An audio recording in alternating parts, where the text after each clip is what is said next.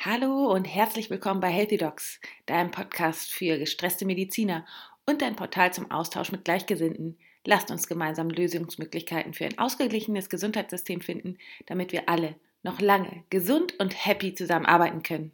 Und in der heutigen Folge möchte ich einmal gerne über die Grundbedürfnisse des Menschen sprechen, also über deine eigenen persönlichen Grundbedürfnisse. Beim Nachdenken über den Kommunikationscode ist mir nämlich aufgefallen oder eingefallen, dass es eine große Hilfe wäre zum Kennenlernen des eigenen Körpers und der eigenen Körpersignale, wenn du dich täglich am Anfang des Tages fragst, wie geht es mir körperlich auf einer Skala von 1 bis 10, wobei 1 das Schlechteste ist und 10 das Beste. Und wie geht es mir psychisch auf einer Skala von 1 bis 10, wobei 1 das Schlechteste ist und 10 das Beste. Und wenn du dann eine Feststellung gemacht hast, also eine Zahl getroffen hast, beispielsweise du vergibst für dein körperliches Befinden 10 Punkte und du vergibst für dein psychisches Empfinden auch 10 Punkte, dann ist es ja interessant für dich zu wissen, woran das liegt. Und da wir Lebewesen sind, ist es ganz einfach, worauf das zurückzuführen ist. Auf die Grundbedürfnisse. Die Grundbedürfnisse des Menschen. Und ich möchte heute einmal mit dir die Grundbedürfnisse des Menschen durchgehen und dir zeigen, wie du in den einzelnen Grundbedürfnissen zu mehr Wohlbefinden finden kannst. Und da würde ich einfach sagen, starten wir direkt rein. In der Zeit, in der ich mich mit meiner Gesundheit, meinem Körper und meiner Seele beschäftigt habe, habe ich herausgefunden, dass es sechs Grundbedürfnisse für mich gibt, auf die ich achten sollte, diese gut möglichst zu bedienen, damit es mir rundum gut geht. Und diese sechs Grundbedürfnisse will ich jetzt einmal vorstellen. Das erste ist der Schlaf. Und da das was ganz Subjektives ist, also was ganz Individuelles, kannst du dir hier einfach einmal Zettel und Stift zur Hand nehmen und ähm, dir überlegen, was gehört für dich zu einem guten Schlaf. Dazu gehört die Länge. Wie viele Stunden Schlaf brauchst du, damit du morgens fit aufwachst? Wann ist für dich die perfekte Zeit ins Bett zu gehen? Und bist du eher ein Frühaufsteher? Schläfst du lieber in Kälte mit Fenster auf oder lieber in Wärme? Schläfst du lieber alleine oder mit deinem Partner zusammen? Und brauchst du es lieber abgedunkelt oder ist es dir ganz egal, schläfst du auch gerne im Hellen?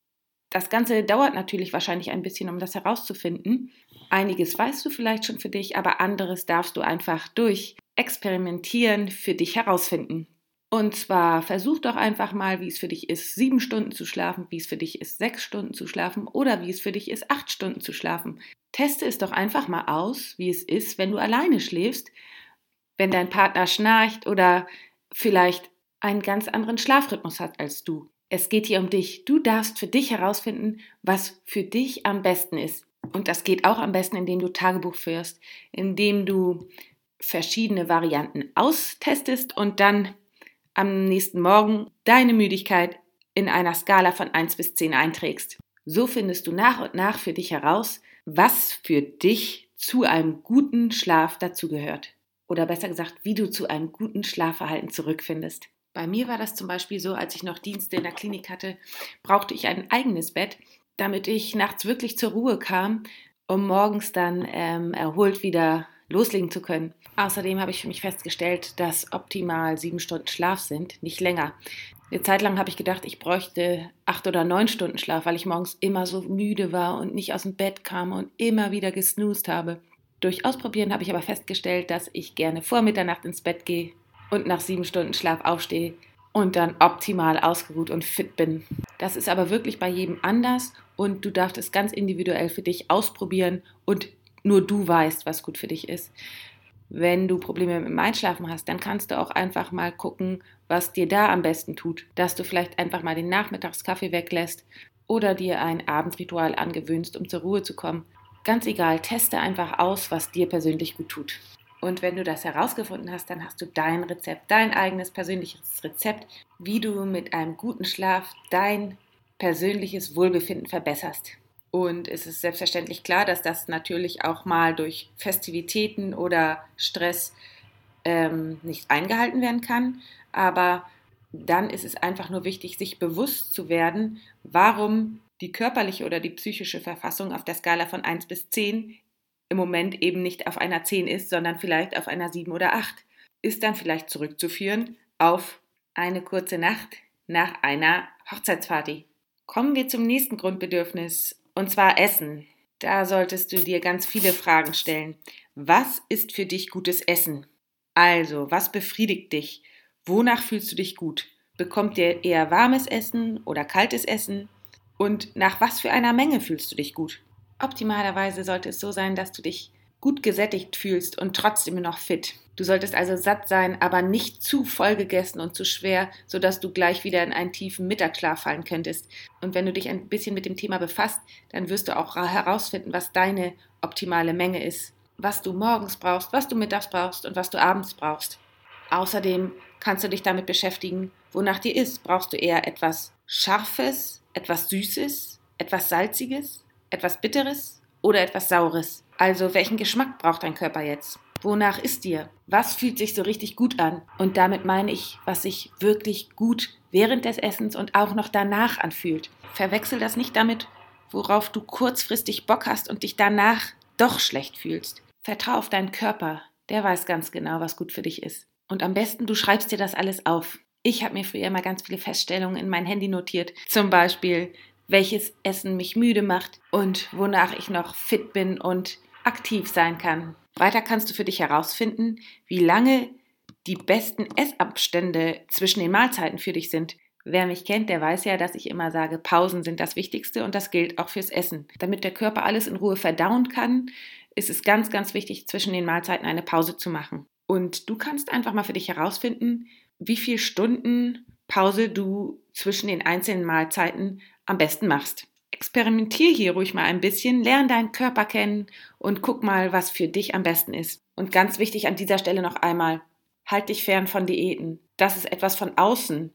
Niemand kann dir sagen, was du persönlich für deinen Körper brauchst. Das kannst nur du selbst herausfinden. Deshalb sind Diäten völliger Quatsch. Lass die Finger davon. Das Einzige, womit du langfristig Erfolg hast und unabhängig bleibst, frei bleibst und Selbstbewusstsein bekommst, ist, wenn du auf deinen Körper hörst. Dein Körper ist ein Wunder der Natur. Dein Körper weiß ganz genau, was du brauchst und wann genug ist. Hab einfach Vertrauen und höre zu. Ich vertraue dir auf jeden Fall, dass du das schaffst, denn ich habe das auch geschafft. Jetzt kommen wir auch schon zum dritten Punkt, die Entspannung. Wer mich schon kennt, der weiß, dass Pausen sind das Wichtigste. Und zu einer Pause gehört dann natürlich auch Entspannung. Also finde für dich heraus, was für dich gute Entspannung ist. Wodurch entspannst du dich am besten und wonach fühlst du dich so richtig entspannt? Teste es doch einfach mal. Wonach geht es dir besser?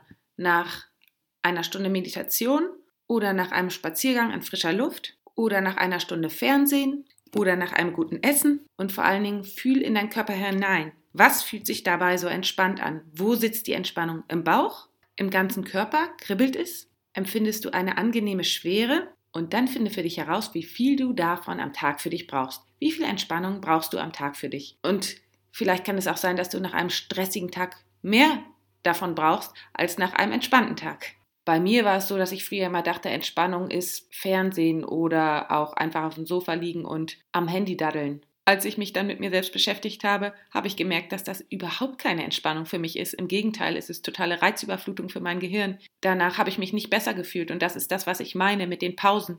Die Pausen von Reizüberflutung für das Gehirn und die Pausen vom Essen für den Magen. Denn für mich findet in diesen Pausen die Regeneration, das Wachstum und die Weiterentwicklung statt. Als nächsten Punkt haben wir dann auch schon die Bewegung. Und da möchte ich dir sagen, ich bin kein Verfechter vom zwanghaften Sport. Auf gar keinen Fall. Hier darfst du dich fragen, was machst du gerne? Was macht dir Spaß?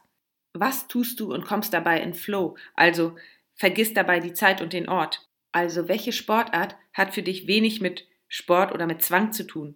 Wie fühlst du dich währenddessen und wie fühlst du dich danach? Es sollte auf gar keinen Fall ein Gequäle sein, denn das hält man nicht dauerhaft durch und ist direkt zum Scheitern verurteilt. Es sollte auf jeden Fall Spaß machen und dir eine Freude sein. Ich zum Beispiel habe für mich das Kitesurfen entdeckt. Es macht einfach super Spaß und ich bin total im Flow auf dem Wasser, in den Elementen mit dem Wasser, dem Wind und ich vergesse einfach die Zeit und den Ort und alles um mich herum. Ich bin in dem Moment eins mit meinem Kite und das ist, was ich meine.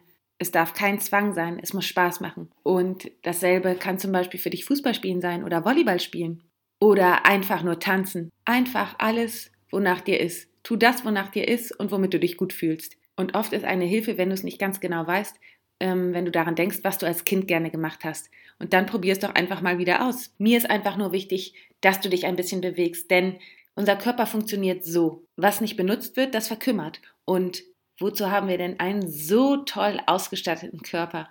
Um ihn zu benutzen, um die Muskeln zu benutzen und dabei Spaß zu haben. Also versuch's doch einmal, vertrau dir selbst und finde heraus, was dir Spaß macht. Und hier ist auch wieder wichtig, schreib dir auf, schreib dir Feststellungen auf, was dir gut tut. Dann entwickelst du dein eigenes Rezept. Und jetzt sind wir auch schon am fünften Punkt angelangt. Und das ist für mich die Förderung oder der Input oder auch der geistige Input. Wir Menschen sind ja nicht dafür da, nur zu vegetieren oder zu konsumieren. Der Körper und das Gehirn brauchen auch eine gewisse Art von Stress, also den positiven Stress, der dich wachsen und weiterentwickeln lässt, damit die Zellen zur Teilung angeregt werden und du jung bleibst. Und da darfst du dich mal fragen, was ist das für dich? Und meiner Erfahrung nach ist das meist ein geistiger Input. Also frag dich mal, was willst du momentan am liebsten lernen? Worauf hast du total Bock? Womit könntest du dich so lange beschäftigen, dass du das Essen vergisst? Und hier sind es auch meist wieder Dinge, die wir als Kind gerne getan haben und bei denen du richtig in Flow kommst, die dich richtig interessieren und wo deine Leidenschaft geweckt wird. Bei mir war es so, dass ich das vor lauter Ablenkung von mir selbst eine richtig lange Zeit einfach nicht wusste. Als ich mich dann mehr und mehr mit mir selbst beschäftigt habe, habe ich so viel über mich selbst herausgefunden und jetzt kann ich mich vor lauter Ideen und Interessen gar nicht entscheiden. Das Leben macht so viel Spaß. Ich kann den ganzen Tag dazulernen und meinen Horizont erweitern und so viel wachsen, weil ich einfach das mache, was mir Spaß macht und was mich die Zeit vergessen lässt. Und du kannst das auch. Vertrau dir und deinem Gefühl und guck, was für dich das Richtige ist. Und jetzt kommen wir auch schon zum sechsten und letzten Punkt. Und das ist für mich die Nähe bzw. der Austausch mit anderen. Und hier versuch einfach mal herauszufinden, was dir wichtig ist. Brauchst du körperliche Nähe oder lieber geistige Nähe? Also fühlt es sich für dich besser an, wenn du jemanden körperlich nah bist oder magst du diese Nähe nicht so und bist jemanden lieber durch Gespräche nah? Babys zum Beispiel können ohne körperliche Nähe nicht überleben. Und es gibt auch Studien, die zeigen, dass Patienten, die angefasst wurden, also körperlich untersucht wurden, oder denen im zwischenmenschlichen Kontakt wohlwollend auf die Schulter geklopft wurde, schneller gesund wurden. Man kann sich das ja auch gut vorstellen, die Haut ist ein riesiges Organ. Und wie immer gilt auch hier, alles, was nicht benutzt wird, verkümmert. Und da kannst du dir einfach einmal überlegen, was du persönlich für Nähe brauchst. Wie oft triffst du dich gerne mit Freunden, um zu reden, wie oft brauchst du körperliche Nähe zu deinem Partner? Wie oft möchtest du gerne in den Arm genommen werden? Tut dir eine Massage gut? Wie oft brauchst du persönlich sexuelle Befriedigung? Ob alleine oder mit deinem Partner ist ganz egal. Wie immer gilt auch hier, was tut dir persönlich gut, damit du in diesem Bereich zufrieden bist. Ja, das waren sie, meine sechs Grundbedürfnisse, anhand denen du dich orientieren kannst, aber vielleicht hast du ja ganz andere Grundbedürfnisse, die du brauchst. Horch mal in dich rein, guck mal, was dir noch wichtig ist und wenn du möchtest, dann komm doch mit mir in Austausch. Ich würde mich riesig freuen, noch etwas von dir dazuzulernen und mit dir in Kontakt zu kommen. Also schreib mir eine E-Mail, schick mir eine Sprachnachricht bei Upspeak oder schick mir einen Kommentar. Ich freue mich, unendlich von dir zu hören. Wenn du jetzt in dich hineinhörst und ganz viele Feststellungen machst und dir all diese Feststellungen notierst und dein persönliches Rezept zusammenstellst, kannst du immer herausfinden, woran es liegt, dass deine Bewertung für die körperliche und psychische Gesundheit auf der Skala von 1 bis 10 gerade bei zum Beispiel 5 oder 6 steht und nicht bei 10. Es ist eine gute Möglichkeit, um zu hinterfragen, zu reflektieren und um die Dinge im Detail anzusehen. Ja, und ich hoffe, dir hat diese Folge gefallen. Und wenn ja, dann teils doch einfach mit deinen Freunden, Kollegen, Geschwistern, Cousinen, Cousins und du würdest mir einen riesengroßen Gefallen tun, wenn du die Folge bei iTunes bewertest mit fünf Sternen, denn dann können mich mehr Menschen finden und denn ich möchte so gerne, dass all das, was ich hier in meiner Freizeit aufnehme und zusammenstelle, ganz viele Menschen erreicht, die dann lernen können, besser auf ihren Körper zu hören, damit sie ein bisschen freier und unabhängiger werden und ein bisschen mehr Selbstbewusstsein und Vertrauen in Bezug auf ihren Körper und ihre Gesundheit entwickeln. Und da würdest du mir total bei helfen. Und wenn du ab jetzt keine Folge mehr verpassen willst, dann klick doch einfach auf Abonnieren. Und dann sage ich jetzt einfach mal alles Liebe, bleib gesund, deine Tina.